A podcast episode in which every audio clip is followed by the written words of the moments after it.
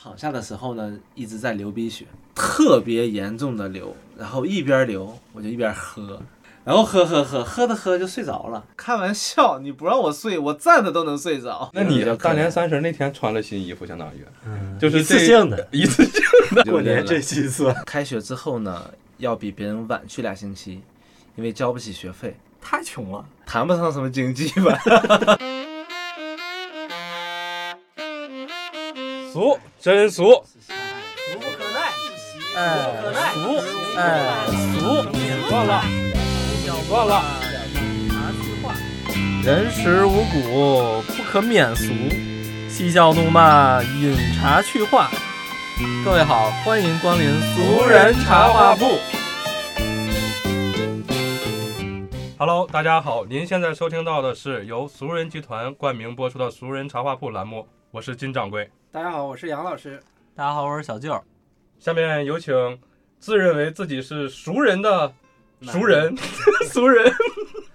吴老师为大家做一下自我介绍我。是俗人的 男人，男俗人。我叫武鹏飞，对，我想我想先先说一下，为什么我们这一期请吴老师来给大家来做访谈？因为吴老师一直是我人生的这个励志偶像对，没错，啊，是我们所引有领了我们三十年。引 对引领了我们三十年。我跟身边的朋友做了无数次的宣传吴老师的这个励志故事。就是我给任何一个人讲吴老师的故事，任何一个人听了以后都会说，嗯，给他的人生带来了一定的启迪。对没有人敢说听完吴老师的故事说你编的，这人不是真的，都是听完，哎呀，真了不起，对都是这样的反应。对，特别了不起的吴老师是一个音乐人，有什么耳熟能详的作品可以给大家说？嗯、作品像，呃，《沉醉的青丝》了，包括我做过的电影，呃，《毛利县令》了，嗯，大概有多少首歌？听说你这个写歌的这个频率非常高，一天 写五六首很正常，呃，如果要说大概多少，估计有个千八百首吧。跟我们的认知不太一样啊。我觉得写歌可能我们的认知是一两个月、一年写两首，吴老师，你怎么看这个问题啊？就是你看你现在也写了挺多歌了是吧 也挺多了，你怎么看这个？一年写写写一首的，那应该是咋说呢？我觉得可能不算是职业写歌吧。我觉得职业写歌应该是很快的，一年写写一首的话，那应该是属于呃个人爱好，它不是写歌去拿来换钱的一个工作。钱啊，你看音乐人也讲钱嘛，嗯大家都一样。因为如果你需要赚钱的话，你肯定需要写的多呀，因为你写的歌不一定别人喜欢，对吧？那你一天写的多了的话，可能会有一个两个被别人买走。哦，那你这个就跟艺术家、设计师的这种区分差不多哈。就是搬砖的音乐人，对吧？得适应适应社会主义市场经济是吧？不能闭门造车，可对能自己喜欢的东西别人不一定喜欢。对，音乐也要商业化，这个我是始终非常赞同的。对，虽然现在我吴老师已经有了一些小有成就吧，然后我们也刚才提到了《引入尘烟》这个电影嘛，这个我身边也有很多人，还有抖音啊，网络上也有一些舆论，总说这个电影是不是太假了，都是摆拍这种环境，比如说老四是一个长工。因为吴老师也是从这个农村走出来的嘛，你觉得他这个里边描述的场景是真实的吗？嗯，呃，我觉得应该是真实的，因为其实像像这种情况，对于我小的时候的环境的话，我觉得这个太常见了。我觉得大家应该都是这样的，我我不是，我也没见嗯、对，我就从小就在是城我市们那个环境的人应该都是这样的。嗯，你像我，我亲戚家，我四舅他家就有一个长工，呃，是我四舅家的一个亲戚，和这很像，他一辈子都没有媳妇儿呢，然后给我四舅家放了一辈子的羊。哎，嗯其就实这样我我想能不能给我们这种城市里的孩子讲讲一讲什么叫做长工这对对个对，概我也念？有。什么叫长工？长工就是属于只给你个吃饭，啊嗯只给你吃个饭，然后你一直给他打工，所以就叫长。 就像《白鹿原》对就是我比较喜欢《白鹿原》里边那个给这个他们家地主家常年干活儿特别忠诚的这个长工，跟家里边也有感情这种。对对对对，最后可能时间久了就会像亲人一样吧，这呃种也算是家人吧，也算是家人。对，只不过是，呃，就不需要给他多余的这个报酬钱这个东西。对，那哎，这个因为据我所知啊，我老师所在的这个家乡的村子的名字，可能对很多城市里边的小伙伴来说都挺新奇的，因为我也跟着去过嘛。能不能给我们介绍一下，你是来自哪个省，然后哪个市，这一连串的给我们说下来？嗯，哎，这个地方可以来一遍普通话，一遍家乡话。对对对，对，来，家乡话应该我也不太会了，就是我们那个地方叫内蒙古呼和浩特，应该是这样的：内蒙古包头市土默特右旗西老藏营村，西老藏营村是怎么写？哪个西？西就东西南北，老就是老旧的旧老，新老的老。对，藏是那个，其实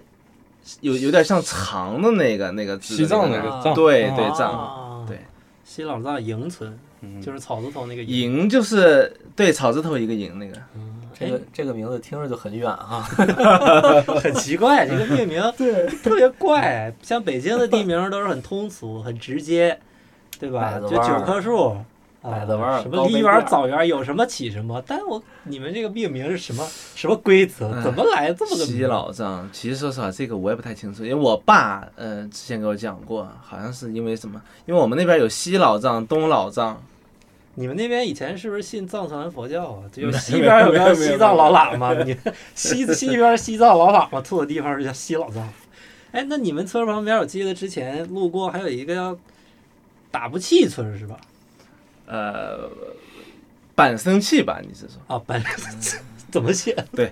板 板生气？对他那边好像有什么大板生气和小板生气，大本，大本你这都是对日本这个嗯对。大家可能不太了解啊。就我所知，这个因为内蒙地区它非常长、非常大嘛。就我所知，吴老师他家生存的那个地方啊是在黄河几字湾拐弯的那个地方。然后呢，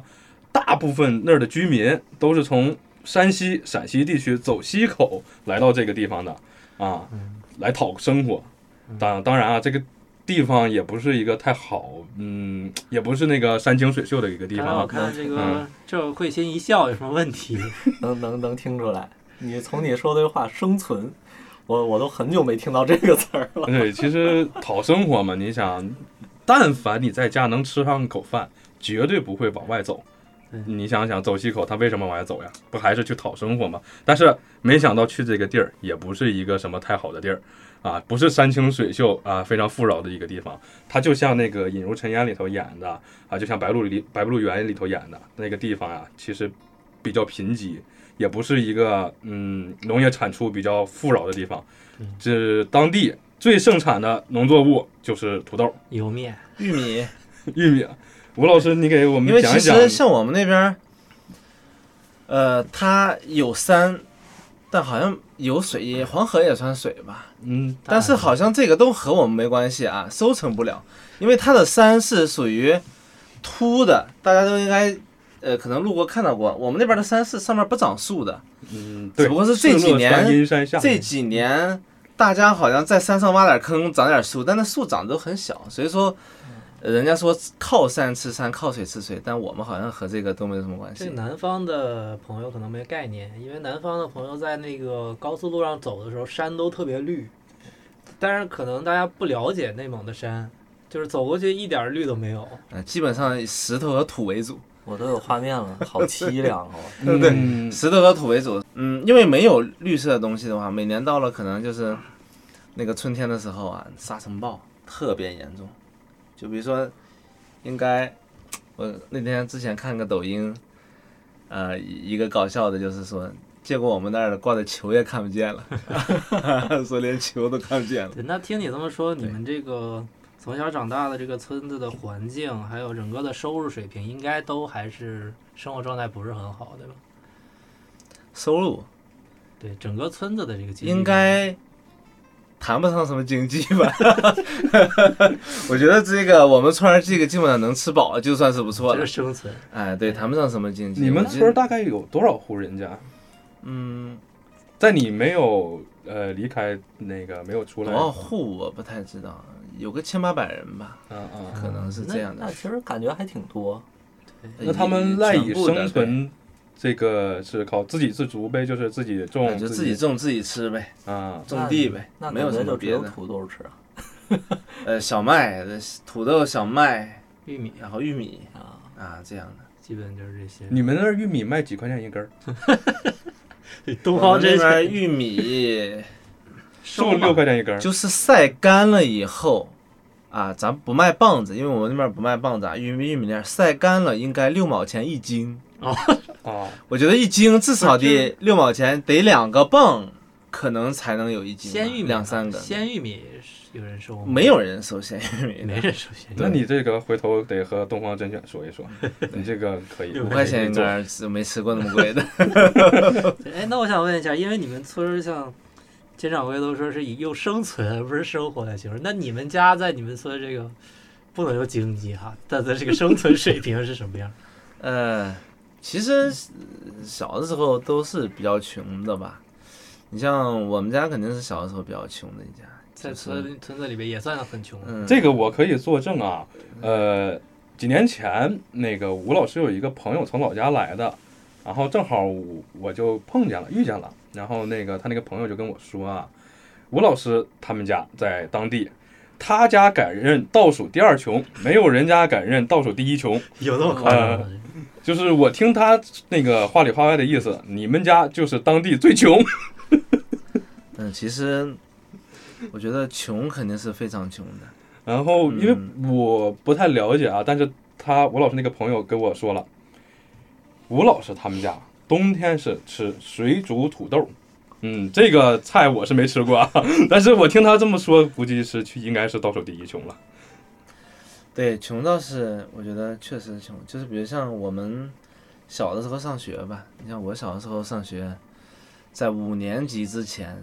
我基本上是，呃，开学之后呢，要比别人晚去俩星期，因为交不起学费。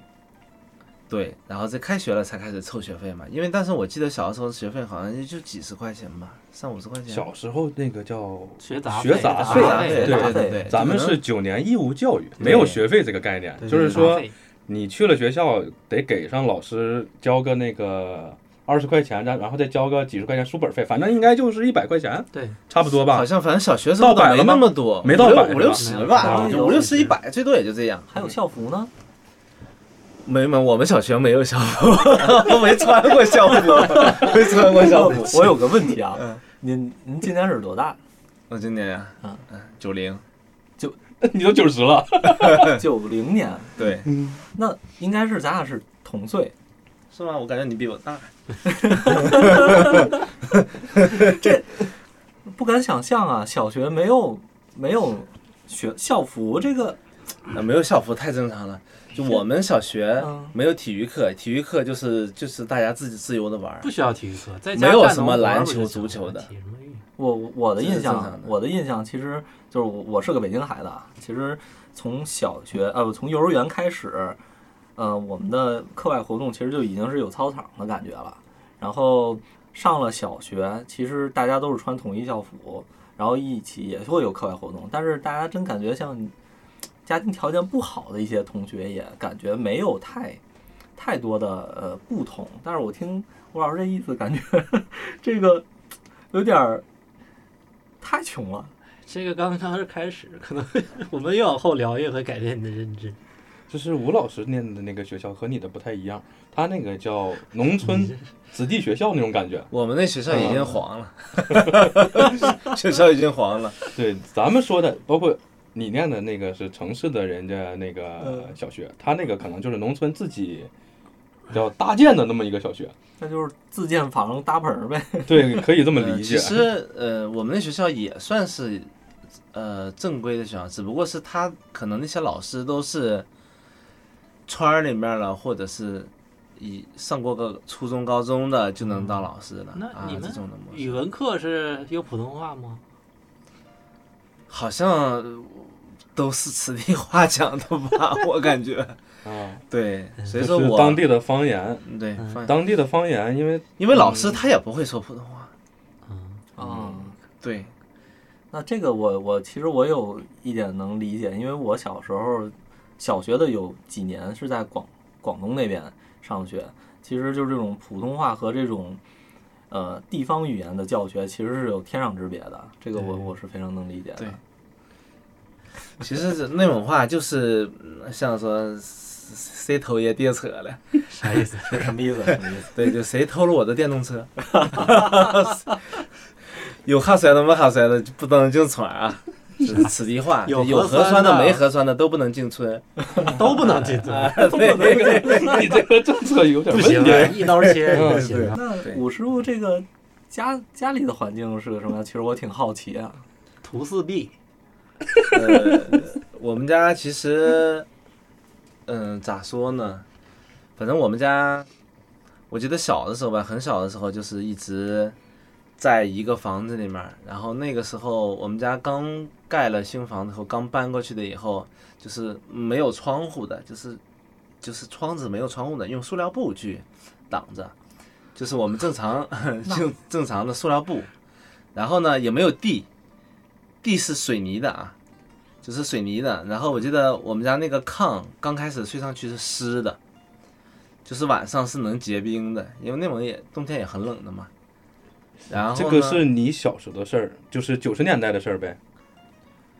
对我肯定我是十来岁的十十来岁一二哇岁的时候零几年那应该嗯那都是零几年左右的事儿了吧？啊，零几年冬天家里没窗户，用塑料布，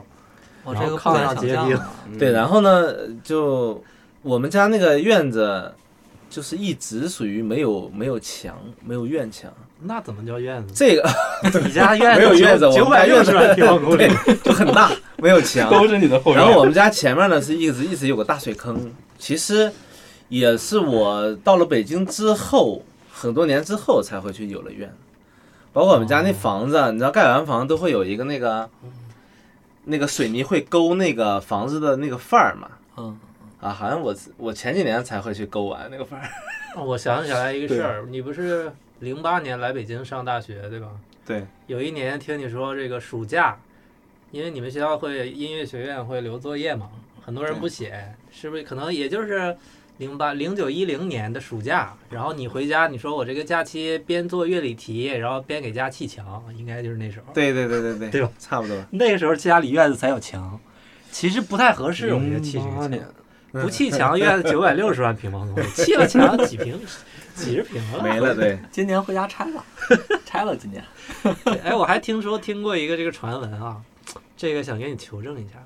说吴老师这个在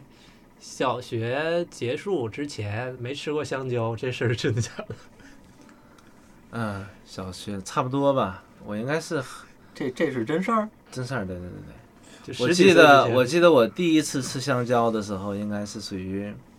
嗯，我四爹在呼和浩特，因为他在呼和浩特嘛，然后可能有一些香蕉就是路边的可能便宜的香蕉，然后他提着来，嗯大概是我小学以后呢，然后他提着提回来的，回来之后呢，好像已经都成了泥了，然后我记里面记忆里面就这么一点儿，有我就多长吃？的有多长？就两公分三公分就能吃的，哎，吃了一点儿。对。那你这个比段奕宏可苦。那我没吃过的东西多了，我零八年才吃过麦，才吃麦当劳第一次。这不敢想象。 我上小学， 哎小学没上过小学，我就吃过肯德基了，好像这个印象不太深了。但是我记得小时候最清楚的是，我上幼儿园的时候吃加州牛肉面大王，里边大牛肉块儿。这种的，然后水果，因为香蕉这个东西是我不爱吃的东西，我都是不吃。我觉得这个拉 仇不可，恨，嗯真的是不可。又这牛个肉块儿又香蕉，这个不对于我们是来说，我们那边这个可能呃一是比较稀缺，二是家里面确实也没什么钱，所以从来也不买这个。那你们就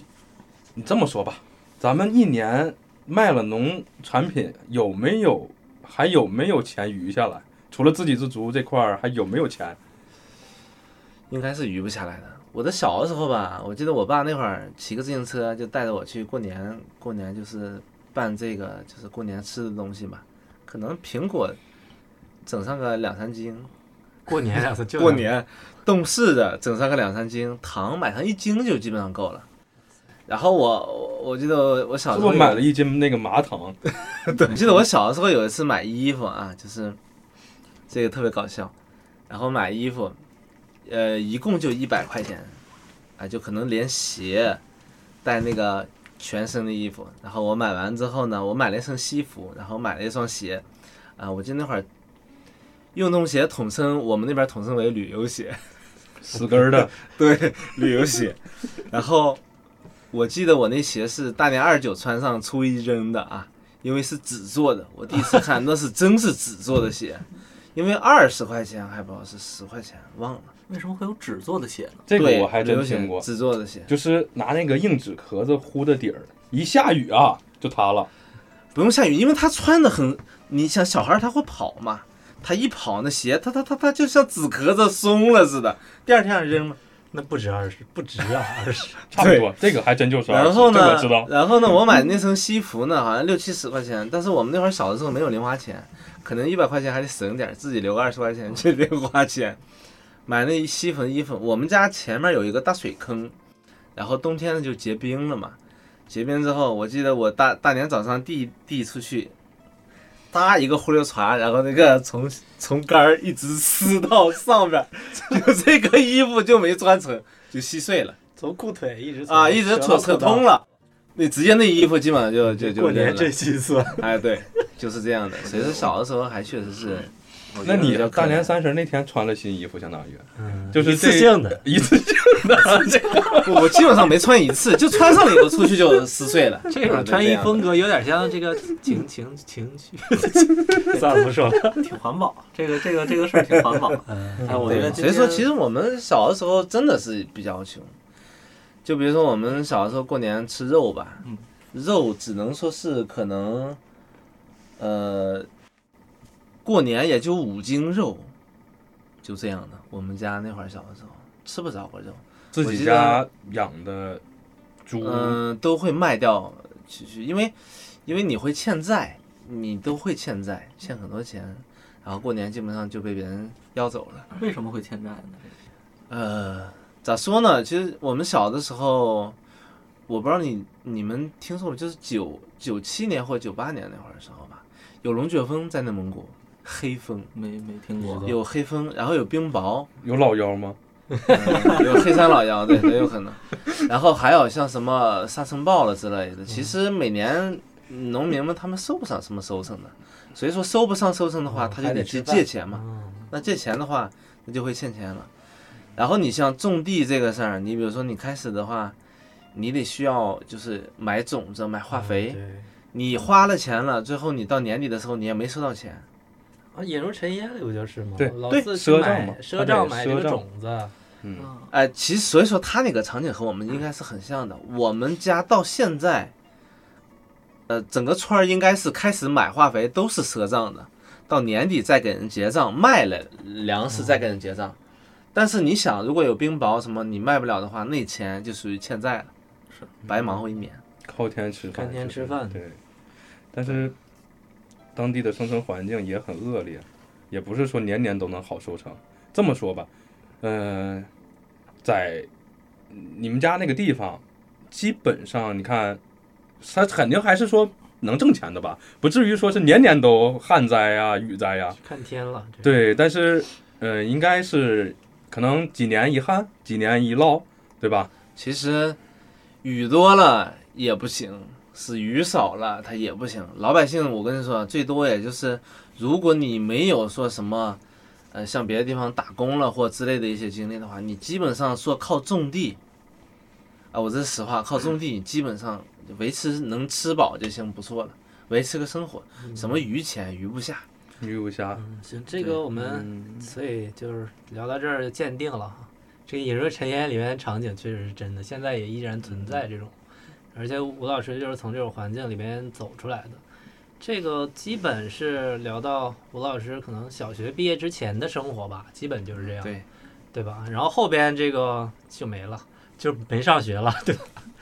后面还、呃还念书了吗？但是我我上大学了，小学毕业直直大，你这属于我小学毕业以后就直接上的大你学。这叫直大 呀当时是什么情况呢？为什么你别的同学上初中了吗？呃，有他们都上了，只不过是我小学毕业之后呢，就是因为上了半年吧，去沙沙拉奇上了半年以后，因为没有钱嘛，家里面没有钱，以后我就没上学了。没上学以后，呃，就可能开始那会儿放了一年牛，放牛，在我们那边儿那会儿放牛的话，反正就是每天从早上，然后把牛赶到那个田里面儿什么，然后到。下午六七点回来，啊，这样放了一年，然后一年我记得好像是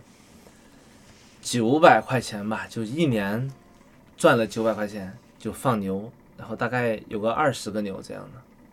一年九百块，那是几几年？九九十年代末还是零零啊，我十多岁吧，十来岁零，那也是零零年以后了吧？对，十多岁，就是说你在上初中之前去放了一年牛，对，放了然后一你年牛去了相当于当地的一啊个不镇里头，我是我是上初中，呃，上了上了半学期以后放的牛，哦，没就钱是交说学费。哦对，没钱交学费，我回到家了以后，然后然后放学过去哦了，就是说你去了镇里头念了半年初中，相当于对上了半年，上了半年，对啊，把英语的那个音标学完了音标。啊，音标 是啥？我嗯不太会。结果我们，因为我们那个时代的英语才刚开始接触，因为我们初中才是刚学英语。你看，就是哦把刚把音标学完了，对，就是我们那会儿好像只学了什么 apple 啦、banana 啦，就这这些最简单的东西，然后再就没有了。这个有一些地域差距，肯定是北京应该小学就有。我记不太清了，我英语嗯不太好， 音标我也记不清。据我所知啊，这个少数民族地区高考英语是不考听力的，你就像内蒙地区，啊它也是不考的。所以，因为他们的这个受教育环境，这个孩子们可能听和说这这一部分就是受教育的情况不是很理想，所以干脆就没有听力。像你们北京孩子没有这种情况，肯定从小就有听嗯力，对我记着就是跟唱歌一样，跟听曲儿少一数样。民族地区的整个经济发展，在全国各个省里面，应该还是相对滞后一点儿的嘛。嗯，对。那我呃，吴老师在在哪儿放？在什么？在陇上还是我们怎么叫这个地方？在哪晚儿上在哪儿放牛？用那个撒拉奇话叫田里儿，田里就是野地里面儿，荒荒滩野岭嘛。那你我们以为早在上铁岭几点去放牛？六点 钟。早上，那你至少得六七点，然后就去。他这样的，六七点，然后你就，呃出，去挨家挨户的走了，因为人家是每不是说那个牛不是说我家的，哦是我给人家挨家挨户放，哇塞！我是给人家挨家挨户，所以说我得整个绕圈儿一圈儿，那我想因到一为个，每一家的牛得顺着这一道，然后弄出来。想到一个细思极恐的问题，就是如果是我的话哈，因为很多一起上小学的同学都去上学了嘛，你还得在村子里挨家同学家里走，那种是什么心情？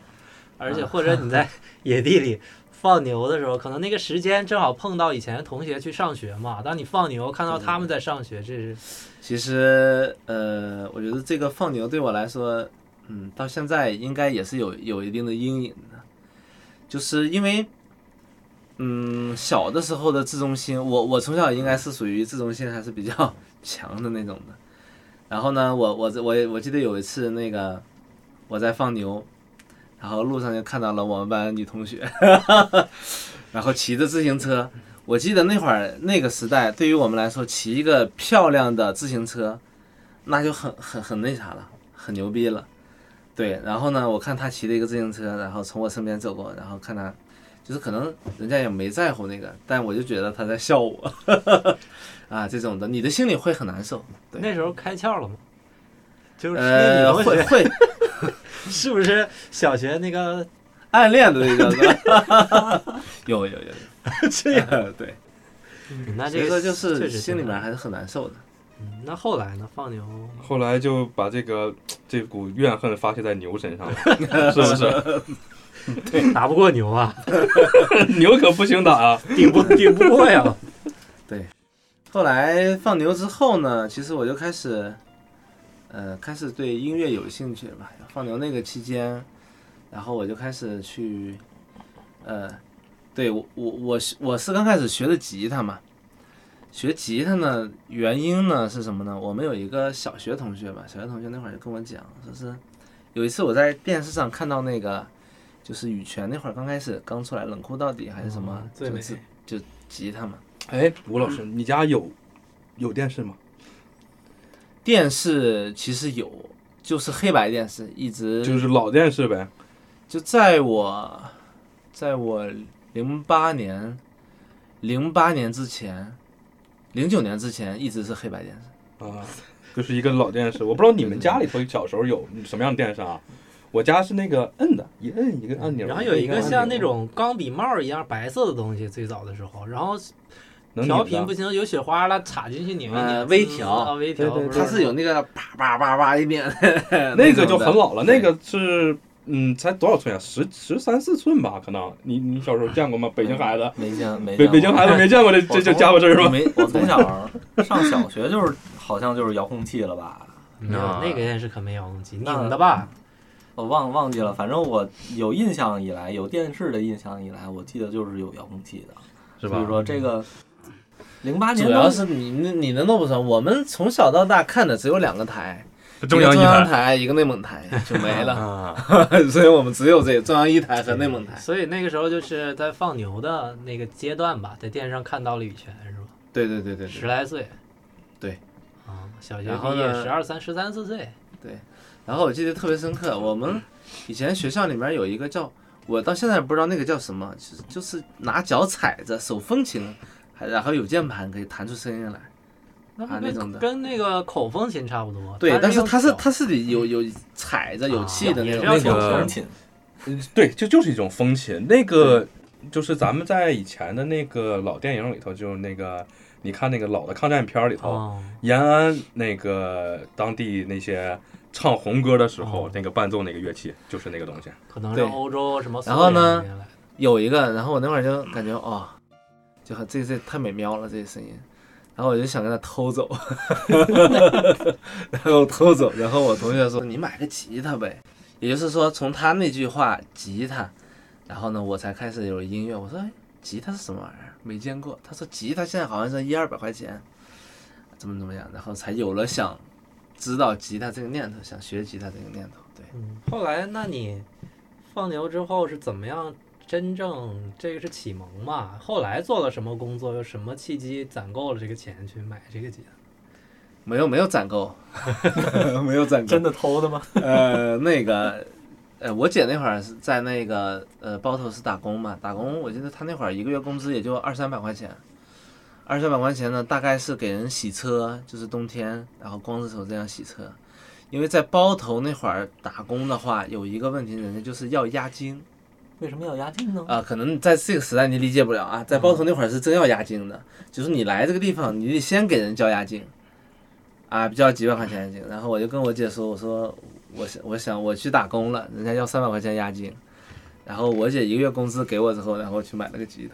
他，啊，你是是骗啊 骗对你姐是吧骗我姐，然后买了吉他，哦，嗯、买了吉他，然后后来就回去了嘛，回去自学的，基本上刚开始。你这个放牛后边，我记得啊你之前说你还卖过灯泡儿，哎呀，卖灯泡那个事儿可早了，大概在我放牛之后九岁十岁那会儿还上小学，哦，那是没那毕业呢。会儿上小学，小学的时候，九岁、十岁、十一岁，然后基本上卖了三年。然后我们是每年的冬天去卖，冬天不是放假了以后呢，我们邻居就带着我们坐那个农用三轮车，然后那会儿大概我去，那会儿是老冷了。基本上以后我们可能比如说开着三轮车从这个地方到那个村庄三十公里吧，到了以后我们冷的已经基本上下来就是不太会走路了，因为冬你天你吗冬天啊，哎呀妈呀，对啊，放学嘛，冬天内蒙的冬天是以前是很冷的，多少度？告诉大家，可能南方的朋友哎没零概下念。零下个二二三十度吧，零下二三十度，坐对农用三轮车走三十公里，我觉得你对能活着不错了。就是没有那个什么，主要是没有棚子啊，就是露天的，就是只有个斗坐坐那斗种子的，上，住嗯斗上对我去那种的，然后卖，你们几个小伙伴儿？哎呀，我们那会儿应该是有五六个小伙伴吧，五六个小伙哦伴，我记得那会儿是七毛钱一个灯泡，就我们拿价是七毛钱，然后我们卖一块钱，然后一天一天好像也就最多能卖个，反正是一天好像我就能挣个十块钱那不少卖啊。 这样的啊，就挨家挨户的去去人敲门说说卖不是灯泡。当地灯泡这么稀缺 吗？对，我也纳闷，灯泡不是灯具其实，在内蒙那个时候，我我现在也理解不了啊。在内蒙那个时候呢，就是每到过年的时候，大家都会提前预备一些灯泡，因为我们正哦好、我们正好卖灯泡那个时期呢是在放了假以后，所以说已经快过年了，所以说大家就开始。啊，每你你你存个两个灯泡，他买个三个灯泡，也就那个啊这样年代的国货还不像现在他妈当自强是吧？嗯国货可能质量不行，老坏。嗯，我记得我小时候上门卖的都是我们小学这个班主任叫秦老师嘛，他资让我们资助一个叫陈奶奶的奶奶，那个奶奶是个孤寡老人，然后放学让我们去马路边儿，这个秦老师进报纸，让我们在马路边儿卖报纸，然后还有骑自行车的工人从我们手里把报纸抢走不给钱，然后我们资助了这个陈奶奶很长时间，给我的印象上门卖的是报纸。那时候广播电视报还没有互联网的时候，想知道电视演什么节目，就是这个报纸上写几点几点哪个预告频道演啥预预告，告对，然后我们敲门是卖报纸，这个我是可以理解。我们小的时候没见过报纸， 我们那边没有报纸，是早在十年二十年前就实现了无纸化。 对报纸，我知道报纸应该至少得是在包头的时候了，二零二零零四年五年的时候。嗯，那这你个来挺包头是内蒙古的一个市，你们你在的是一个村是吧？对， 对，相当于进城了呗。进城对对是对什么啊时间节点？是放牛之后就放牛之后，放牛之后，其实我干了好多。我放牛之后先，呃，去做了那个什么，就是那个工地的那个，就搬就砖就是搬砖嘛，就是油工。油工干啥呢？就是刮腻子。我们去那个地方大概是，嗯、基本上就是刚楼建起来，它没有窗户、没有玻璃的时候，我们基本上白天都是在那里面睡，然后就是呃晚上在那儿睡，然后白天在那个楼，然后刮腻子，啊这种。工资是日结吗？还是工资，我忘记我还有过工资。这个时候，我好像干那个时候也也就一个月二三百吧。然后住工地，对管，就饭吗？就是打工那个楼上，我们、啊，饭饭基本上就是嗯呃大锅大锅饭吧。我记得那会儿就是反正。好像我干那期间，好像只吃过一种就烩 菜，烩菜馒头，那个时候是十会几下馒岁头，还没成年，是那也是十多岁的事儿，十四五岁。呃，十三岁吧，最多。那你这其13实岁标准的童工呀。嗯， 对，对，那会儿十三岁吧，差也不多没有那合同什么。那你这种的，啊人家不不可可能给你工资了，你的违法雇佣童工，他们也是违法的，你当也然是，就相当于双方都在没有个保护，所以不是老板聘请你，对是你求着老板给我个活儿干。对大概是这个逻辑。我们那会儿属于学徒，哦啊，对，以学徒的名义然后去的，去了以后我就记得，呃，那是我第一次出门儿吧，反正就是基本上一个人不认识。然后第一次出门儿的时候，我我都不知道住在哪儿，也不知道也没有我的床位啊。去了以后，我操，我就感觉这太恐怖了，就一个人也因为我那会儿很小的，我也不会说。就没有说是社交的概念。社交的概念，也不敢说话，就坐那儿一直坐，坐了一晚上，基本上没睡觉。是第一你天自己去的吗？呃，一般电视剧里演都有个同村儿，有劳务公司是不不吗。不，就有个同村儿的这么一个小伙伴啊，儿或者是大哥，啊，啊啊哎，领啊着对对你，是就好比说那个谁谁谁他小舅儿 领着他， 就这种感觉，你知道 吧？此小舅非彼小舅，就是这种感觉的，领着我一起那会儿有去。个哥，然后他带我，但是他把我带过去以后，他就他就消失了， 然后就给我丢那 儿了。看 看啊对主要的钱被他挣 了，是不是他把你介绍过去，然后拿了人家一部分的提成，然后这个同村儿就走了？对，嗯，对，反正在那个时候我干了挺长时间的吧。然后干完那个之后呢，然后我又去，嗯、饭店，我去饭店打过打过一段时间工，在也是学徒。我这们那会儿叫打杂，也是在包头市。哦都已经去了，对对对对对，在包头市那个呃干完那个就是那个、呃、工地的工地以后，就去然后去就去学习市里了。那会儿想，因为那会儿还没有嗯说学这个学音乐这个概念，因为对于我们那个家庭来说，就这个是不敢想，你不可能学学什么音乐，扯淡嘛。那你当时买那把吉他呢？是不其实其他就在屋里在在家在家 了，因为你那次就是业余在玩玩，你只去是刚工开地始不可喜能欢背对那个， 嗯对，我以为已经卖了，那时候为了生活嘛，生存嘛。这个那其实其实我我是想说，你在从村儿里边走出来，然后到了一个相对来说比较繁华的城市，然后又经历了一个我觉得相对于是来说一个恐怖的一个第一份工作，那之后你心态是不是有一些变化呢？我感觉这样对一个年呃年轻人也不算年轻，应该小还算孩子是孩子，这种心里边儿是不是有一些变化呀？其实最恐怖的事儿还在后面儿。 你想想，当时你十十来岁，同龄人应该都上初中，对吧？无法想象。这啊还在还在家上初家中庭的怀抱九中年义务成你想长想，你十三岁的时候把你送到这个建筑工地上面去挂腻子，然后晚上你睡在那儿，你，哇塞，不行，对我是在那儿待完之后呢，又去厨呃学厨师嘛，那会儿学了段时间，从打杂了进阶了呗，就是打杂，其实就是打杂。打杂去了以后呢，然后我就记得有一个，就是有一个，应该是属于配菜的那会儿叫，嗯，上来不分说先骂你一顿，也也不知道是为啥， 然后就是被骂一顿。反正我应该就是简单来说，我是从工地，然后学厨师，然后我还干过一段时间蒸馒头，就是卖馒头的这个给人送馒头的这么一个过啊送程，馒头还是蒸馒头？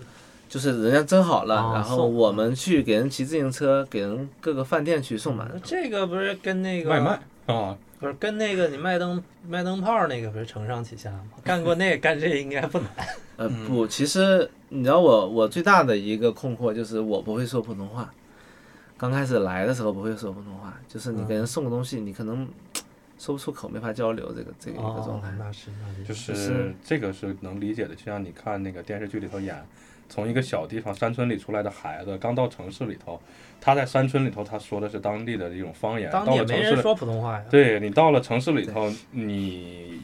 首先你是一个很弱小的那么一个，到了一个陌生的环境里头，然后还无法交流，这个里这个情况下，你的内心是嗯很恐惧的。那这嗯是一门新的语言呀、其实对吧？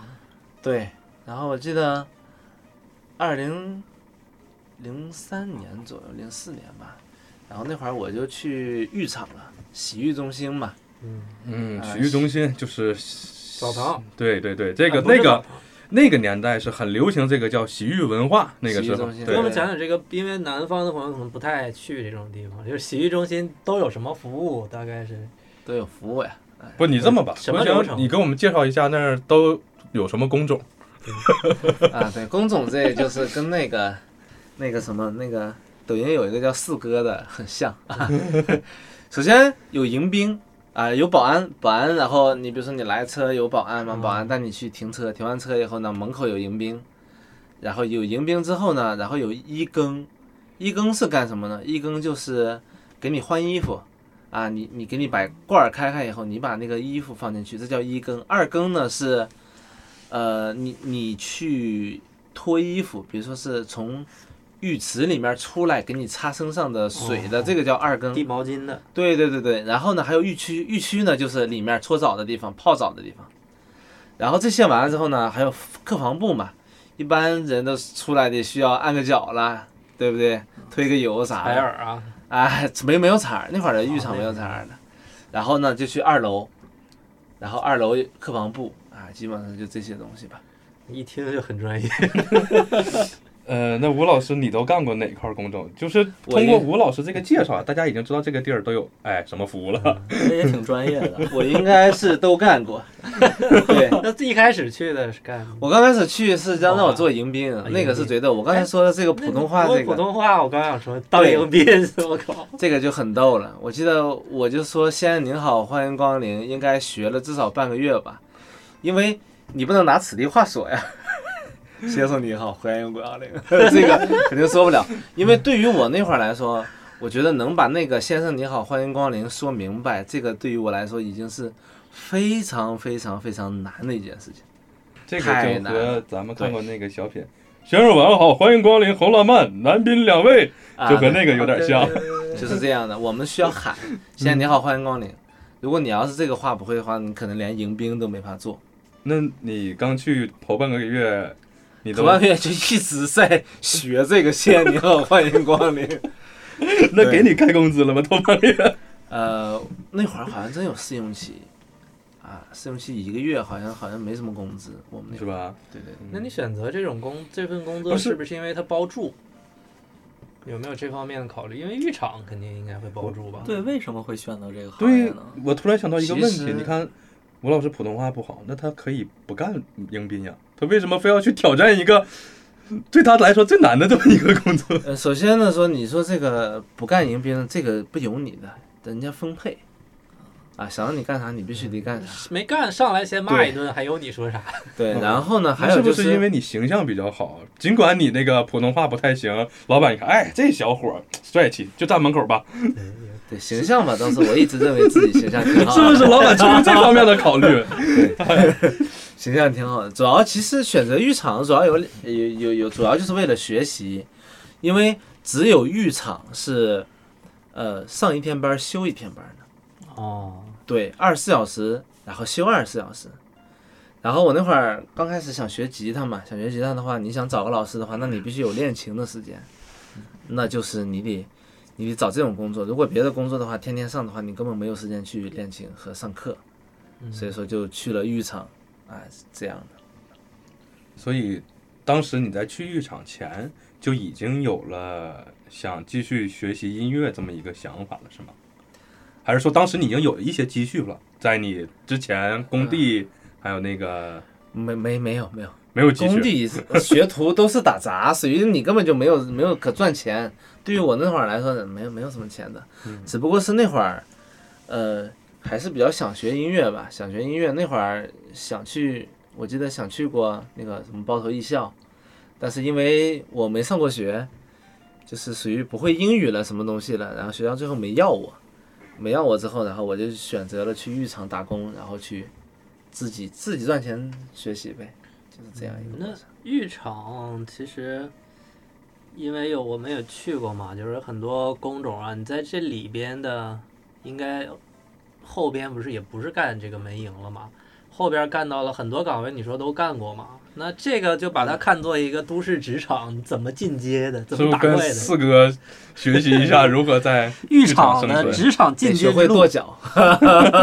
什么脚？跺脚，啥意思？对吧？你看你你看看四哥，你就知道知道 学会跺脚才行。就是什么呢？其实，呃，从迎宾开始的话，一般情况下不进浴区的服务生都是相对来说好的，嗯，因为浴区是很热的，每天的气会腾着你，你看不到光的，一点光都没有。所以说，在浴区的话，你第二天，呃，你第二天见到光的时候，你的眼睛会非常疼。哦，因为你二十四小时不见光，你突然见到光的话，眼睛基本上睁不开的。这是我我我很长时间经历。我们刚开始在浴区待的时候，后来第二天之后眼睛睁不开，因为太强了光，因为你一直在灯光里面活着的话，它是这样的。那你比如说从门营过后，像里边有有我们以前遇到过那种擦鞋的那种，呃，类似擦这鞋个我也情况干过，我是因为 我是从呃蒙营最后干到了，后来又进了进过浴区，浴区干了搓澡了什么这种的我都干过，干了一段时间之后呢，嗯、然后进到二更一更，最后去过包房、客房、客房服务生，客房服务生就是最好的了，因为客房服务生最清闲。啊，就是人家比较干干净净的，不像我们基本上在里面就每天气腾着你啊，就很很难受。嗯，像我之前进去经常，比如说擦鞋的这个服务生就，我其实挺烦的，我不想擦鞋，他非得让我擦鞋，那、啊对我感觉因为没人擦鞋，你怎么挣因为提成 还是因为不给你擦的话，我们就赚不上钱了。那所以那我说我不们能必须给你擦。有人擦吗？必须给你擦，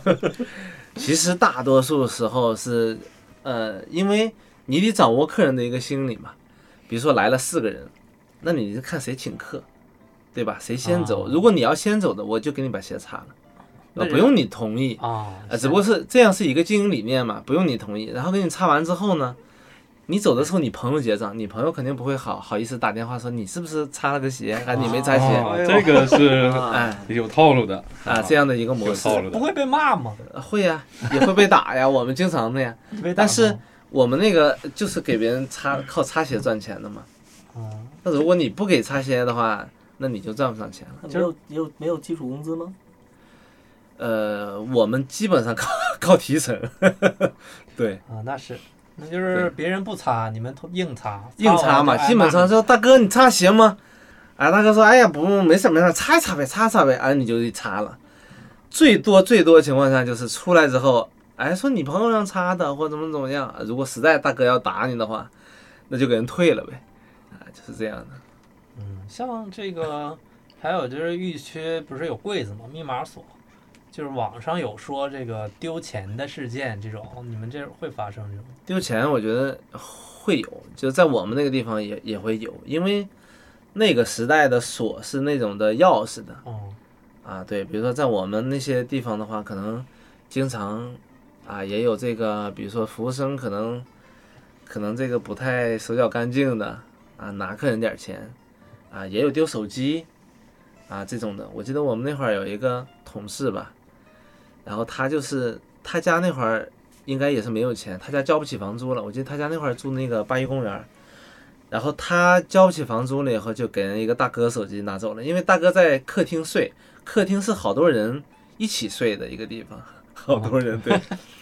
然后呢，睡着以后，他把人手机拿走了，拿走去卖了。卖之后呢，就是我记得八一公园那会儿有收手机的嘛，一去了看你是卖手机的，他就吓唬你，说：“哎，你便宜点，三百块钱、五百块钱，本来好几千的手机，可能三百、五百，如果你不卖，他就报警。”其实那些大哥很很就卖手黑吃黑买手机的偷那的种东西不黑值吃钱黑嘛，对然后呢，就给这小伙真报警了。这小这小伙真是偷的手机，然后就给坐进去了，应该应该待了个半个月，好像好像是，具体后面我也不太清楚。对，这就是一个底层的生存哲学嘛。嗯可能很多人没经历过吧，对相关的黑吃黑啊这种浴场里边这些事儿。啊根本没有想象到过这样的事儿，就是现在可以想， 那个时候你才多大呀？ 那你才你到十八了吗？你还是没有非法没有雇没有佣童工呗？我那会儿应该十五左右嘛，十四五的时候，可能、嗯，对，你这个手法怎么样？ 搓澡的，搓搓澡也搓过，对，因为我们那会儿是，嗯，其实我不是一个，呃，专业搓澡的，因为你要专业搓澡，你就赚的多了啊，人不够你就对对对，我是属于那种的，就是搓澡那师傅呢，就是他们也需要别人搓，啊给师傅搓 然。后他教我，然后我再给他搓啊，有的时候给人帮个忙打杂，然后帮人搓澡，但是我们是不赚那个钱的，哦因为那会儿搓澡的人是赚的钱相对来说比较多的，也属于技师了，对，搓澡它有一些附加项目，你也打个盐，打个芦嗯荟，打个这那的，它就有一些提成啊，他们就能多挣一些。在这个浴场干了几年，大概好多年，我在浴场干了四年，四年。对，那在浴场干了在四这年个期间正式开始算拜师学音乐的或者弹吉他吗？呃，第一年吧，第一年我记得我刚去浴场之后呢，后来就去了一个琴行，嗯，那个琴哦到行最后你也没去了艺校是吗？没去咬一下，因为艺校人多收钱，我没钱， 啊去不了。艺校那会儿是本来的学费应该是，呃，七千吧，就是因为我我我是不会英语的或者什么，我没考过，每年需要多交两千，但是对于我们来说那会儿七千是什么？一年的学费一年的学费。啊？然对于后我们那会儿来说，可能五百块钱都没有呢。你工资一个月两三百的话，你一年也挣不那够才呢多少？钱呀？才千数块钱哎呀，，挣不够，对挣不不对？够。所以说，去琴行所以说后来就放弃了嘛，包头一下就放弃了。然后我就开始进入了搓澡生涯。啊，对，后来是在琴行就开始学了。琴行那会儿有一个琴行嘛，然后找了一个老师，好像叫毛毛，也也算是我的吉他师傅嘛。然后就开始跟他学电吉他，然后学了大概学了三四年吧，然后到了北京。我听你说那个之前是有一次路过一个建材城，然后看到是这个吉他老师在台上表演，嗯对，那会儿是那个地方叫贾尔坝，然后呢有一次，呃，我就看那个贾尔坝旁边不是开业有个剑台城开业嘛，开业之后呢，我就看有一个弹吉他的，哇去，太帅了。我去拿吉他呜哇的弹，好像那个什么一千个伤心的理由的那个中间有段梭落还是什么什么那个，我觉得太酷了这个人。但是那个其实就是毛毛，只不过是我当时还不认识他。然后我去了这个琴行呢，正好无意间找的这个老师还是那个，就是就是那个时候在那个键盘上弹吉他那个老师，有缘是吧？啊巧了不对是？对，就巧了，然后就跟他就开始了学习的这个生涯，一直跟他学是吧？一直到北京之前是一直跟他学的。工作的四年的主要的目的还休息那天，我是要呃学吉他的，要要练琴和学学琴的。那你这几年一直是住在哪儿？住在浴场吗？还是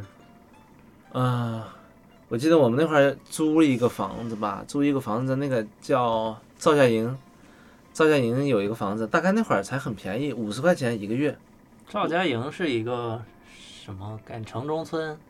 差不多吧，就有就点儿是城城市里面的一个小这小村庄吧。这个地方相当于就是在我的概念里啊，你就相当于包头的九龙城寨，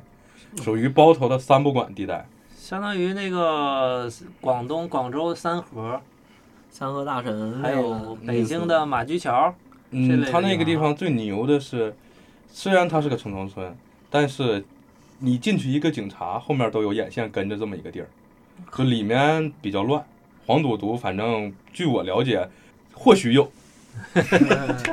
这五师傅你是怎么坚持下来的呢？就是又上班儿，然后又在，因为因为年轻的时候嘛，就是，嗯，十四五岁这个阶段，其实大家都是很爱玩儿的嘛。你怎么能坚持下来呢？没有其他的娱乐生活吗？就是这种大家年轻人谈恋爱，或者说是出去吃吃喝喝、玩玩乐乐呀肯。定也有吧？跟同事吃饭啊，团建聚餐。肯嗯，定也其实有坚持，我觉得就是，主要就是你对音乐的喜欢呗。因为，因为那会儿，如果我不学音乐的话，或不喜欢音乐的话，也没确实不知道该干点啥了。对，那会儿就是就是想想学吉他，哎，想学一下。最后最早的梦想好像就是学会吉他，可能在酒吧能唱歌，也能赚钱，啊，这种的模式。所以说一直就是在浴场干着，然后去学着琴。我记得我们那会儿，因为我们浴场是上二十四小时不允许睡觉的，然后呢，第二天那你想是应该是非常非常困的。然后我第二天应该是得练个十小时吉他，然后再睡觉。练十小时级。啊对，哇塞，就在那个赵家营城中村那个地方的租金应该是不是很贵？几百嗯，因为好多都是外来的人嘛。我记得也就聚聚在五那十儿五六十吧。它那里面是一个什么环境？是平房还是？呃小平房，就是它一个院里面有有无数间小平房，哦，就是就就很小嘛，大概也就几平嘛，你进去就一张床，什么都没有了。然后呢，你就开始在那儿学吉他，然后在那儿练呗。那儿冬天至少有窗吧，会比你农村的那个冬天强一点吧？呃，不是不强，冬天冬天 冬天很冷，冬天很冷的那个地方，因为它那个会那个时候我们那个地方是生炉子的，生炉子的话，因为你是，呃，因为我们上班基本上也没时间生炉子，所以说它冷热，有的时候回来以后可能有点热气了以后，因为我们回来的晚了，基本上也就不生炉子了，然后不生炉之后呢，就是。它那个窗户呀，就是外面是冷，里面可能忽然有热，然后就会结冰。然后结冰以后，那个冰基本上能那个水，它它是自然现象的，就就在那结冰，结冰那个水流着流着流着，已经基本上和我的那个呃被子基本上冻在一起了。 你这是冰窖呀！ 对，然后我记得，我记得我那个时候基本上也是在这儿睡，在这里面睡，就是基本上褥子旁边是一一圈冰吧，啊这样的，所以说那会儿就很潮。我不知道你们小的时候，就是因为我家小时候住一楼嘛，我是也有对这个潮这个是有一定的概念的，但是我家正好有个那个小阳台，隔绝了这个潮。我是在屋里头，然后屋外头有个阳台，所以说这个潮气是进不了我身的 啊，就是我我还是能舒适的生活的，虽然有些阴冷啊，但是像吴老师这种环境，嗯，这个潮气应该是已经侵入他的骨髓了，我觉得 啊这个二十多度，然后屋里还潮，我觉得那怎么睡觉呀？肯定会结冰啊。我们那会儿就是那个槽，就是应该是你说的那个阳台，我应该是在那个阳台中间的那个哦位置。是啊你阳就是台睡阳台呗，对对对， 因为它很冷的话，它会它会跟跟这个它的入着其实已经跟冰真是冻在一起了，就是结冰已经连在一起了。有的时候我们早上起来睡睡完之后，可能衣服了、头发了都沾和冰沾在一起了，就冻上了。然后我记得，也就是从那个时候吧，我就是呃背上全是痘，后背上后背全是痘，哦潮的那种湿感觉疹，湿疹，有对点对湿疹。像这个，但是这个是治不好的啊，那现在还有哦吗？现在还有，就你一直你你你你很多年很多年很多年，湿疹永远去不掉的，这个是这是会痒是？这个问吧题？它就是起痘，就是背上起好多好多痘痘那种的。这就像那个北方人冬天耳朵被冻了，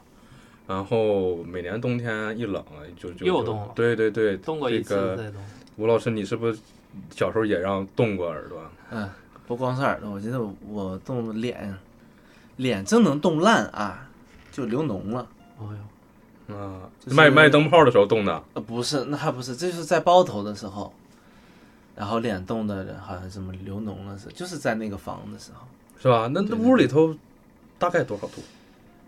屋外面多少度吧？你就零下20度对，你都都差不多对差，其实差不多，因为我们可能有的时候晚上十点回来，回来以后根本就没有时间生炉子嘛，谁去生那个直接睡炉子着？你直接就睡了，反正就是可能比屋外面会好点儿。那这个能睡着吗？这个东西你就就是在哦哇，好像真的那个时候好像没有电褥子这一说哈，是吧？那会儿没有电褥的，都那个时候好像。像没有什么电褥子。我觉得就吴是老这师种的嘛不是是涉及到能不能睡着的问题啊，是他还得练十个小时琴呢，对啊脸都流我脓。还有一点就是，我那会儿在浴场上班的时候，睡不着。开玩笑，你不让我睡，我站着都能睡着。 二十四小时。对，因为我那会儿是上二十四小时班，是不睡觉的时候，所以说我在练十小时琴之后呢，你想我睡着睡不着？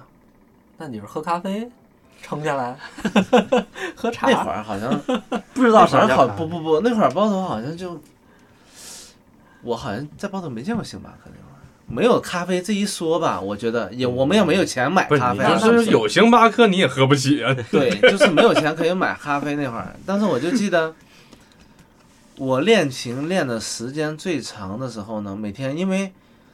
太困了，你们想象不到，就是四年，让你都是两天只睡十个小时，也就是说四十八个小时你只能睡十个小时的概念，就是四年，我干了四年嘛，四年基本上我我就觉得。我没清醒过，我一直处于在半睡眠、半晕乎的状态之下，因为不睡觉嘛，所以说他就是 这个是一个长期的亚健康对状态，嗯长期的一个困的积累，所以说睡觉可能一闭眼就睡着了。然后我那块儿练琴是这样的，练琴，嗯、怎么坚持的呢？我就记得那个时候在幺零六那边儿路边儿上啊，大冬天路边儿上那会儿就卖那个面膜，我记得那会儿面膜刚出来的时候有那种特别便宜的面膜，好像也就一毛钱还是五毛钱一个吧。面膜非常凉快，就是你在困的时候啪贴一个面膜，然后就特我别头一凉次听，到形容面膜这个东西叫非常凉快， 问题，这这个环境是在零下二十度的气温下，敷完面膜还非常更凉快。我头一次听说有人形容一个面膜叫非常凉在快。马路边儿卖的特别面凉膜，对，就是那会儿因为太困了，不然的话你是坚持不了练十小时吉他的。怪不得吴然后老师呢，现在你就这贴个，面膜。怪不得吴老师现在这个脸那么嫩呢。没有没有，那会儿的面膜其实我感觉没什么作用，可能可能和现在的不一样啊。反正我贴那么多年也没怎么样。你有没有考虑过， 呃你当时脸上流脓那可能不是冻疮，是面膜有毒？然后那会儿，嗯，就是冷的，可能那个时候，然后反正在那个时候，呃，我记得我学琴，我给大家讲个故事吧，就我学琴之间，我我我体会到的一个事儿吧，就是，嗯、困这个事儿吧，就是在你真正困到极限是个什么样的感觉，就是可能你一秒都坚持不了。然后我记得我有一次就是从赵家营子去呃国际新城，那会儿国际新城大概十分钟吧，十分钟过去。然后呢，然后呢，我骑一半儿自行车，骑一半儿自行车之后呢，然后发现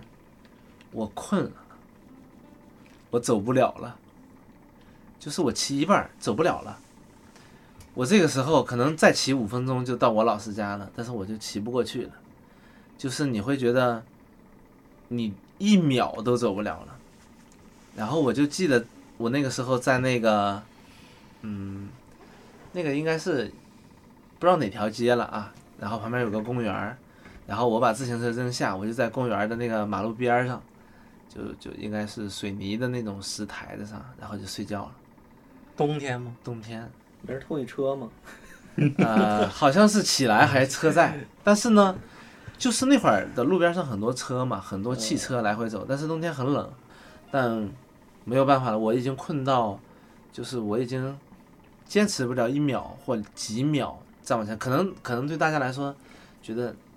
这个可能没有这些这这事情是不存在的，但是是真实的。然后我在那个地方一闭眼，基本上睡了三小时吧。那你这三个小得时让冻坏了呀。这冻醒了得呀，冻死了吧？冻死了就是人在这个困到了极致了，就我的感觉，你当时那个状态就是人已经困到了个极致的状态了，是一种什么样的感觉？你是没感觉了吧？已经就冷，感觉不到冷了。我感觉困，困真的是就是已经没有任何感觉，我现在只想，因为他必须让我闭眼了， 必须让我睡，然后我就是在那台阶上，应该已经不记得我是什么时候睡着，因为没有没有在想睡到睡着中间的记忆了，可能想想睡就已经睡着了，断片儿了。断片儿了，这个、这个状态啊。那就是说困到极致了，就已经不知道了发生了什么。对对对，然后我就记得醒了之后，三小时之后了吧，好像你是躺在那儿了睡的吗？躺着对，啊啊啊！躺在那儿睡的，还好没有骑着睡。对，躺着睡的。因为我那会儿为什么要要要下了？因为我知道啊，我在骑，我可能就在自行车上睡着了，哦，有意识哈。因为太多汽车了。你要如果不那样不赶快睡觉的话，你可能可能我就出交通事故了。那你躺那儿三个小时也没人报警，大家这是这大冬天躺那儿一个人三个小时，好像围观没有人围观，报警没有人报警，小人这物的个悲哀。这冷漠的社会啊！对，好像是没有没有什么报警，也没有人管我。反正我醒来以后就三小时之后了吧。嗯嗯我嗯，觉得上小时之后，然后后来我又去的骑自行车去 去我师傅那儿，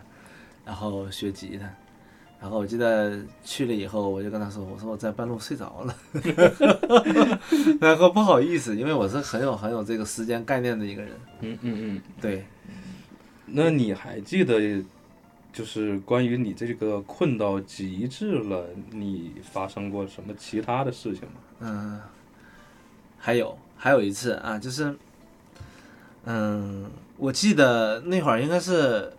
因为北方天气可能干，然后呢你也一直在常年熬夜的话，然后就上火了。然后我记得有一次，呃，我困到极致以后呢，我就跟我那个同事说，我说我我我我要睡一会儿，然后他帮我盯着，然后我就我躺下的时候呢，一直在流鼻血，太干了，上火流鼻血嘛。然后呢，特别严重的流，然后一边流我就一边喝，因为躺着嘛，你也吐不出来， 然后呢你就喝，然后喝喝喝喝着喝就睡着了。至于这个鼻血什么时候停的不知道，反正醒来以后基本上和脸都干在一起了。你这又潮又干，你都当时炸了你同事应该吓坏 了，你这个呃你跟他说我去睡会儿，就怕你醒不来。对对对，这个事儿确实是这样的，就是那个困已经不在乎到底这个什么样，但是那个流鼻血真的也是很严重，就是一直流也停不住。你比如说你洗衣还是塞点什么，因为塞点什么是往下流，淌真的是回流。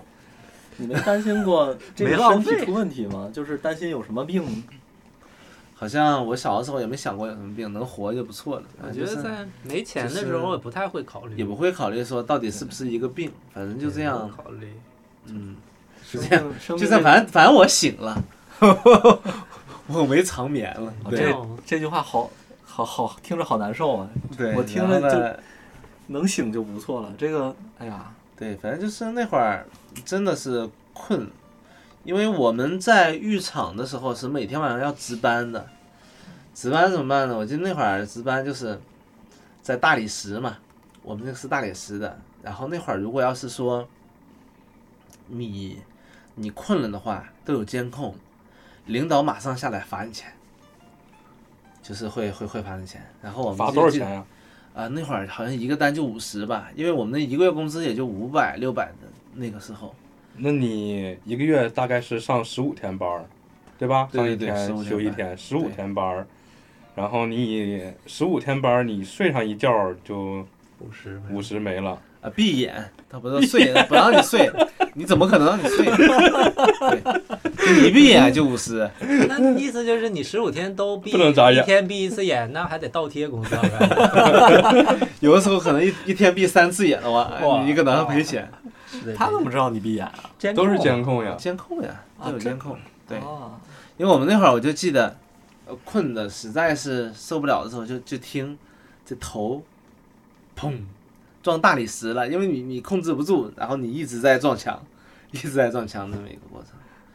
然后你要实在困的不行吧，然后呢你就去洗把脸，最多也就是这样的。你在这么多年，我感觉北方硬汉也哭过吗？哭，其实哭这个事儿，我觉得是人应该都会哭吧。嗯，我觉得，但是有些时候，我觉得这个哭也没有 用，有没有人帮你的？对，因为大家都很难，你所以你说期待有人帮 你吗？期待过，期待后来但放弃后来了。发现没有人 帮，没有人帮我的。嗯，其实我我我我我我再讲一个，就是我学音乐的这个过程当中呢，其实我是非常非常非常希望人帮助的，因为毕竟我家很穷嘛，那会儿，嗯，但是我发觉真的是没有人帮助你，就是说在你没有好之前，比如说你没有有没有有一点成绩之前呢，别人看你就觉得你像傻一样。这个就是他们说的，在你过得不顺的时候，你就觉得老天都跟你作对，就这种感觉。人好多时候都是这样的。嗯，对，就是我们好像有一些亲戚，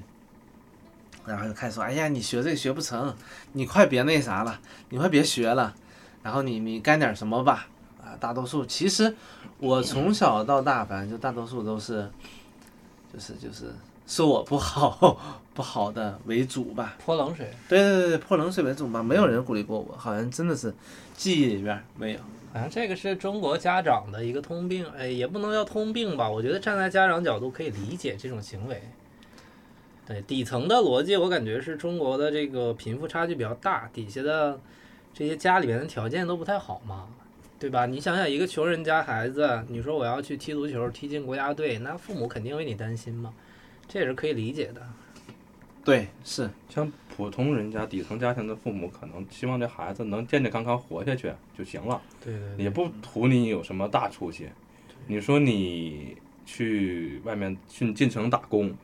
你打一天工你就休息一天，对不对？你打一天工，你还要在注意力高强度集中的情况下去练习、学习、学琴，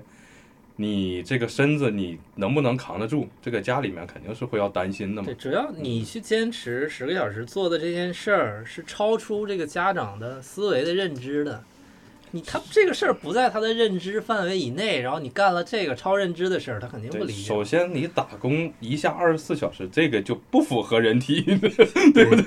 你说然后又再干十小时弹琴，嗯，什么工作说是让你一下上二十四小时班啊？那这种工作是很少的。现在还是这样吗？现在这个洗浴中心还是这种工作制吗？嗯、现在他们应该是有一个就是倒班了，倒班轮休，哦明白但也是会嗯二十四小时，基本上你最多也就能睡个三小时，那四小时这样的。那为什么他要二十四小时呢？这个东西，他洗浴就二十四呃洗小浴时了，是一般情就况下但都是二十，人可以倒。班啊。 我觉得是这样。如果作为新掌柜，我觉得你应该算这账吧，是人力那倒成是本嘛，对吧？如嗯如果一直倒班儿的话，我个人觉得会占用的这个不过人数更多一点嗯。。说实话，在那个年代，可能老板也不会考虑这个人猝死或者什么样。你现在你大家一上是二十四小时，啪嚓这人倒这儿了，再没起来，哎，有那赔多少种钱啊咔嚓倒这儿的时候吗？这个这个人你们有见过啪吗？嚓倒那儿都没有。没那还是他那没遇到会过儿年轻，他才十来岁啊。因为但是我们那会儿根本就没有合同，也没有什么保险，，对，什么都没有，我们对就过去给你发工那你资不，担心吗？心里头这个？好像没有这个意思要担心吧， 那会儿就没有这个概念。其实你没有钱的时候就谈不到，我会想到我生病怎么样，我担不担心这些，你不可能想到。对你没有钱的时候，根本不会想到去看病。你像这个，我觉得不要用这种城市一线城市的这种工作的合同制，去来带入到吴老师这种工作里面，因为他不签合同，你也没有劳动法之类的去保护你，你猝死了也没人管你，你没有劳动合同谁管你啊？对吧？你没钱的时候有病的话，就一个字儿忍啊，扛啊。你自己看去呗哎啊，爱咋爱咋咋，你谁管你？反正我们是没有什么，呃，什么说你你不干了，就是啥时候想让你不干你就不干，对，太苦了，对，啥时候想让你说，呃，你说你不你过你确实是你怎么怎么样就是就这种的。样你在那种情况下，你所创造的价值，你是拿不到你应得的报酬的，这是非常不公平的。那那其实有开心的事情，对开心，讲讲就是你在这个打工，然后学练琴、学琴这个过程中，有什么让你觉得比较幸福的事情吧？这么说吧，毕竟已经活得很辛苦了，我觉得能开心就不错 了，还幸福有什？么让你觉得很幸福的事情吧？发工资吗？是不是？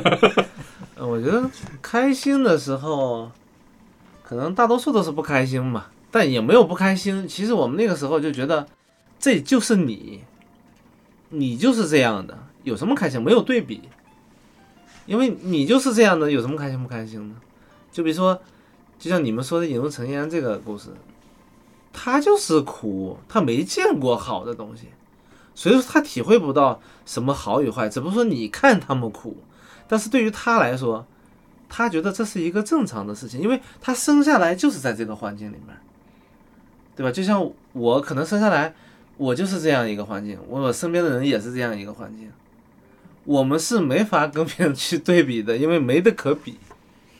对嗯，那这么说就是，呃，你看你在这个过程中有没有什么事情让你觉得，呃，比较欣慰？就是你看你哪怕你吉他弹的啊，的经过你刻苦的练习，你觉得哎，弹的又更上一层楼了，或者说我是那会儿可能就弹得快吧，你弹得快就开心了。男人不会说自己 快啊，因为你可能从，比如说我学习那会儿，从从什么，嗯，你会弹一首歌，然后到到你会弹个电吉他啊、独奏，到你能弹下来大段独奏，啊，这种的，就是你觉得你有很有成就感，啊，这么一个过程。这个成就感是支撑你一直这么坚持下去的动力吗？应该不是吧？还是说你靠什么坚持？你像你困成那个样子了，你为什么还弹？对，因为我觉得我能成为音乐家， 虽然说现在也没成为了音乐家，但是就是可能我觉得喜欢可能是最主要的，因为我确实是喜欢音乐，包括到现在应该也很多很多很多年了吧，从小到到现在。但是我确实还是喜欢，因为可能就是喜欢，就想干这件事情。因为对于我来说，我不像别人说给你拿点学费，你去什么上个学，啊，去哪儿哪儿专业去学校。对于我来说，你只能走这个自己去赚钱，然后学习的一个过程。你觉得你跟因为也上过小小学时候那些同学也是你们村子里的嘛？你跟他们可能放他们在你的这种条件下，他不一定能坚持。你觉得你跟他们之间区别是什么？区别是我比他们穷。啊，对，因为条件更差一些，因为如果我可能家里面有钱，我也我也可能不是现在这样的，就是因为穷，然后才磨练了你的意志，因为没有人可能帮你，就因为你穷嘛，你没有办法。我到现在我都相信的一句话就是说，别人只看结果，不看你为什么。对，对吧？你说你穷，说哎呀，我来不起这个学校，我上不去学，说他就说啊，那你哎，你看你穷多可怜，怎么？这个社会不会这样的，他只看你，你会不会，你能不能行，你最后得没得到你想要的这个结果，对吧？包括现在也是呀，哎，那你说你在这个过程，就在我们的想法当中，这个过程已经是很苦的一个过程了啊。嗯、你有没有就是说，除了像困这种非常难打败的，要靠意意志力来击败的这种对手，还有没有什么是你很难克服的，需要你通过大量，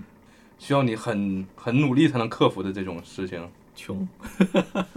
嗯、其实我觉 得穷吧，到那个时候，我觉得就是，呃，能赚那个钱，其实在在于我那个时间的话够了，我觉得是反正够了。其实难是难在什么？难在坚持。其实这个这个整个不管是学习还是什么，我觉得最难的就是坚持，因为坚持是没有人问你的。就比如说你要学吉他，你学一年能怎么地嘛？你学两年又能怎么地嘛？你学十年又能怎么地嘛？对吧？这个东西它带不来钱的，对吧？学这个东西，我们最后是赚不到钱。那你赚不到钱，你怎么坚持？对，就是台下十年功，台上对一因为分钟因为到我们其实，嗯，包括到现在做事儿以后，就是说，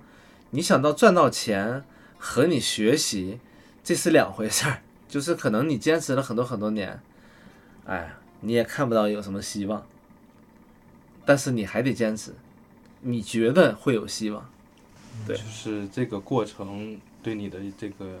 平时说的这个意志品质的锻炼，对你这个人生还是有很大的这么一个作用的。我觉得，德智体美劳全面发展了。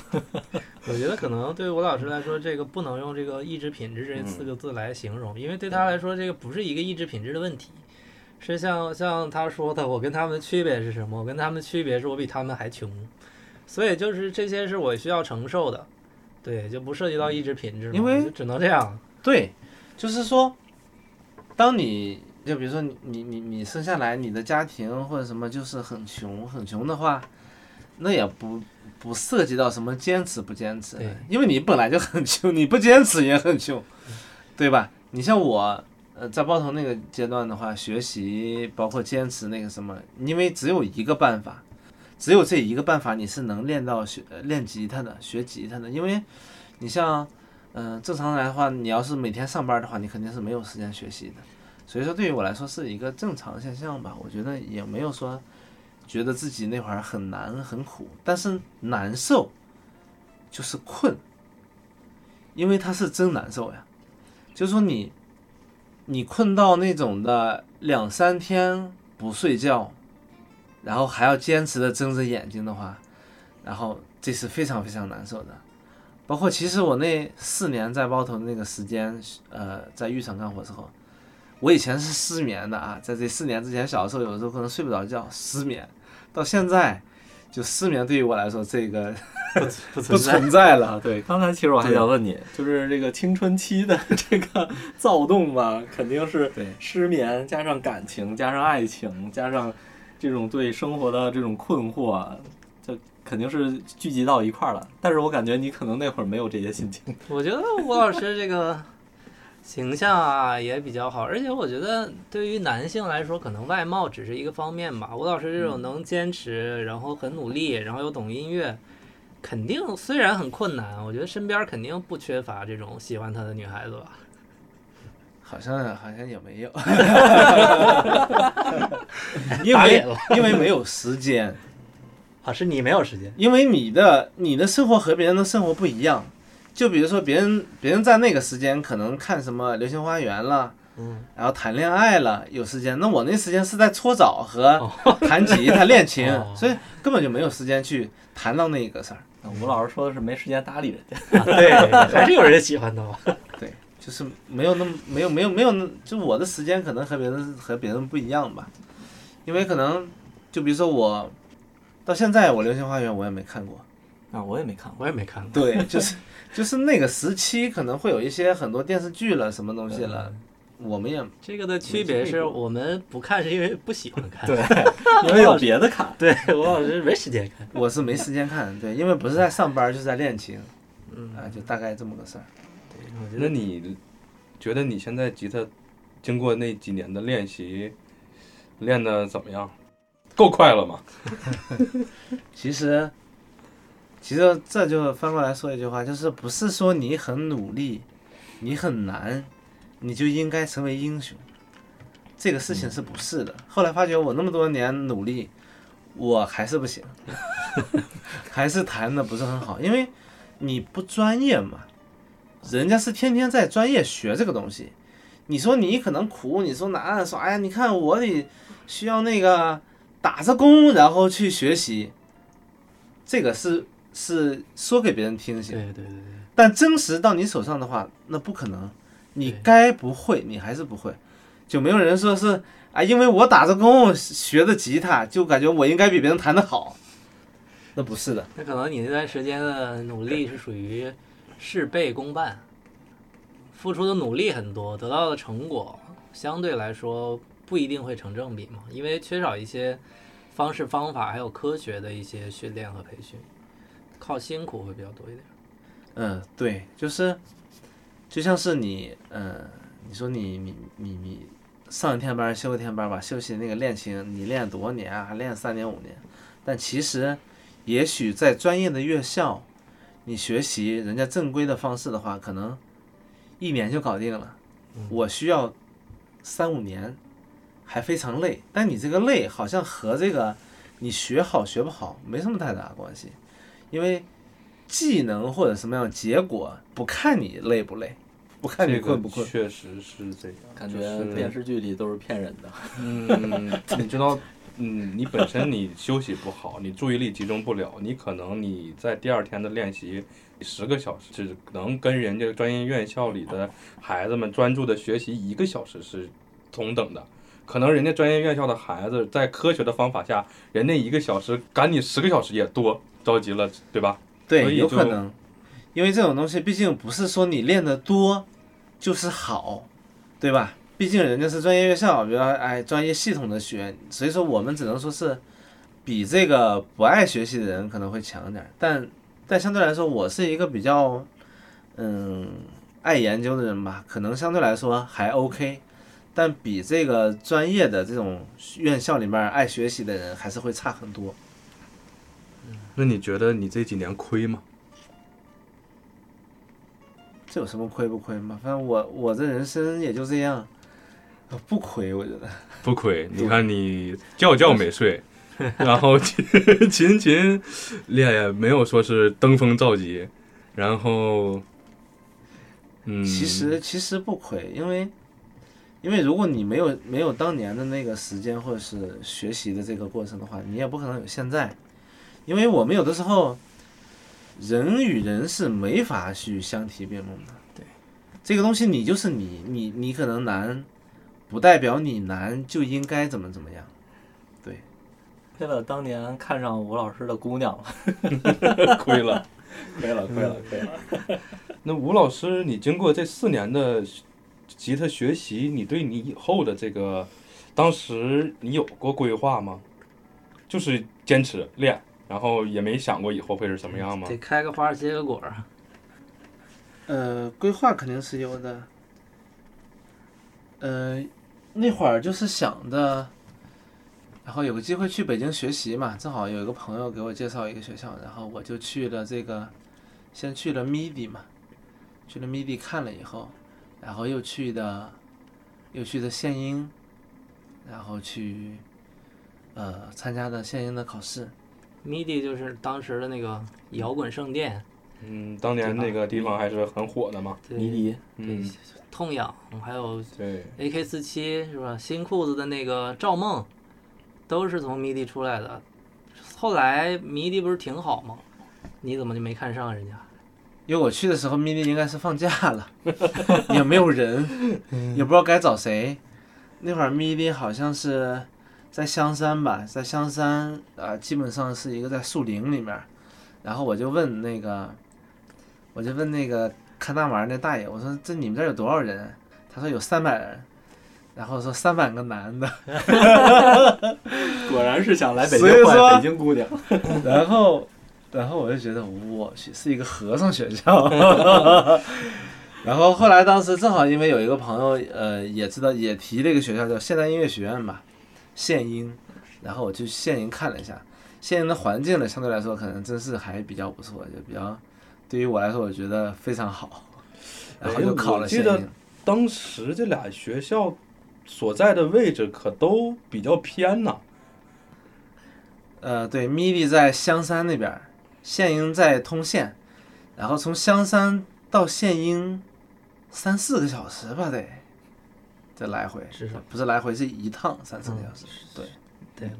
我觉得可能正因为是比较偏的这个学校不需要文凭吧，因为你嗯毕竟是这个小学毕业嘛。这个也需要文凭， 啊，那你也需要那你咋办？呃，对，然后我记得那会儿就是，呃，学校是需要那个高中毕业证啊这种的，然后我我好像是找那个办了个证，花多少钱？啊，懂懂懂 懂，办了个证，那会儿办个证应该就是几十吧，这种的，真便宜啊！太便宜了我记得办个证。当初你上学的时候，好像托朋友弄了个什么东西寄过来，寄到县音这边，好像是我记得是不是？做了个小样， 哦，对对对对，他是这样的，他是呃本来刚开始来了考试嘛，考试以后呢，他说是，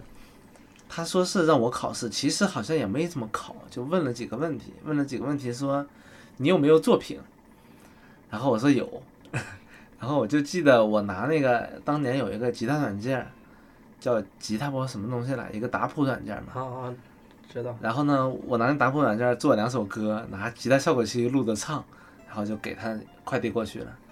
然后呢，通知书就下来了， 然后我就考到了北京现代音乐学院。啊，直直直大了，你这属于从小学直接就上大学了。啊，对直通车， 对， 然后这就就去去的现营，对，学费贵吗？挺贵的。那会儿我记得是一万六千多，一万六千多以后还有一个住宿费是三千多，大概将近两万吧，两万，这个还不包含伙食费，不包含得自己吃啊对对，对还有一些其他生活的费用，那至少得小三万块钱，两万五到三万一年。差不实多际的最费少最少最少也得个价。那你都是自己积蓄是吧？之前其实我积蓄只是嗯、有个两三万块钱吧，就报名这个是是我当第一年应该是自己的，那后对续那不够啊，你去上学是借钱啊，后续就借呗，一 直一直那个在借钱的 这个，让我姐帮我借钱的一个过程。哇塞，啊那你姐对你也是很够意思了，从小给你钱交押金，实际买了个吉他，这回不是骗吧？这不这这回没法骗了，对。然后应该借钱，我我记得我姐跟我说，我大学四年应该让她借过十七万，差不多那你这样这一个也过不程少了，好姐姐，嗯，费用挺高了。不过学音乐、学艺术这都不不低。艺术不不低，你我像们你我之前学画画对两个月，花了不到两万吧，然后一个还没月没有包括那些纸张啊、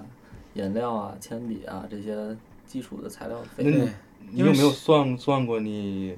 累计大概花了多少？啊这个算不过来了，算不过来了吧？ 算不过来，算不过来。我就记着，我就记着我我妈交学交学费给的发票，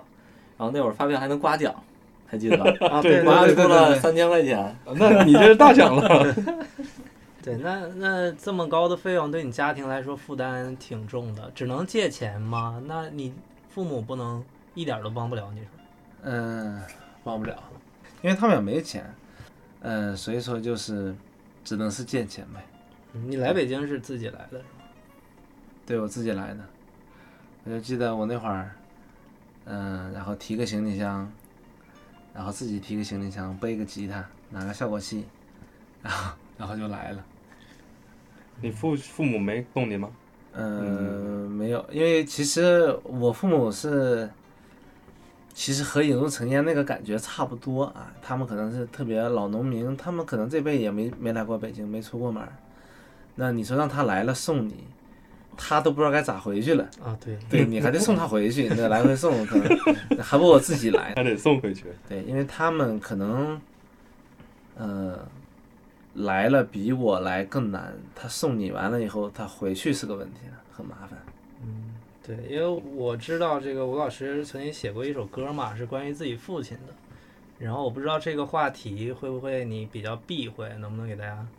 说一下这个？呃，那倒没有，对，就是因为，呃，我父亲呢是在我，呃，来北京的这个上学刚军训完的那个时候，然后就出车祸了嘛，出车祸是然后入就学以去世后是。啊吗？对，入学以后，也就是入学以后十多天吧，因为军训就十来天嘛，哦，军训完了，刚军训完了那天，好像是我爸出车祸的。是有打电话通知你。对对对对对，好像是我记得，好像你吴老师提过，是后来才说的，是吧？这个事儿过去了一段时间了，是不是？呃，就你没有刚没有没有没有，就是当时去世了之后就给我打电话了。是吧？嗯，然后你就回回去了，对对对，嗯，然后又过了几年，还是有一阵这种思念吧，然后就写了这样一首歌去表达的。我觉得这个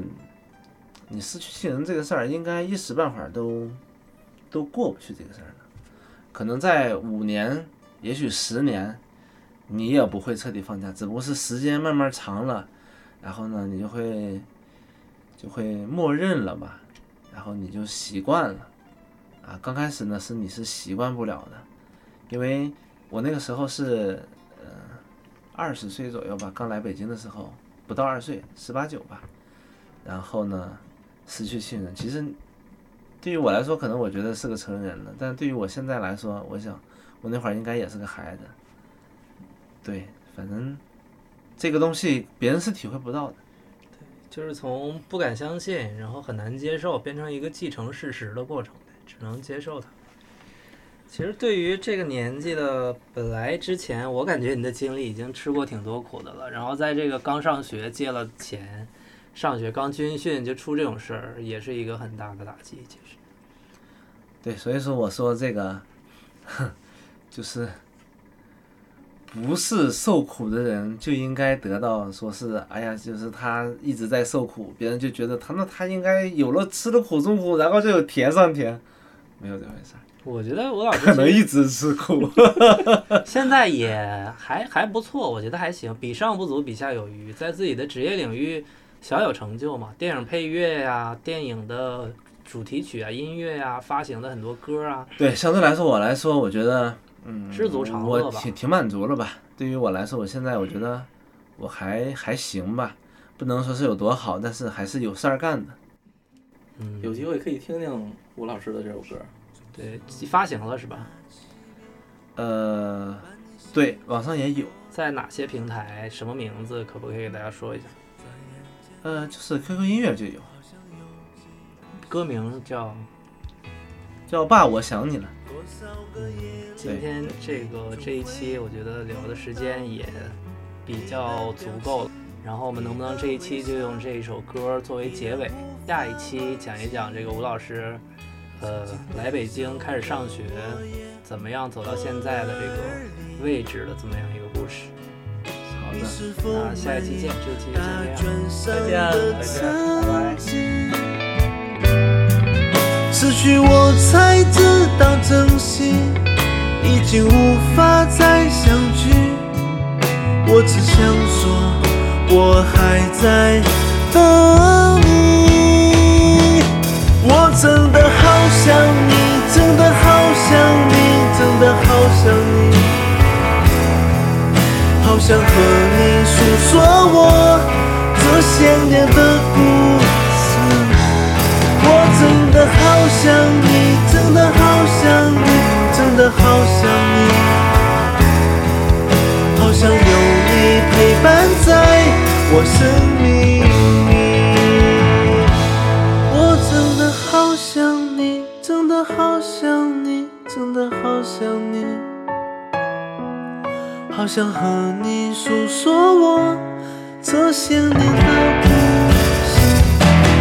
我真的好想你，真的好想你，真的好想你，好想有你陪伴在我生命里。妈，我好想你。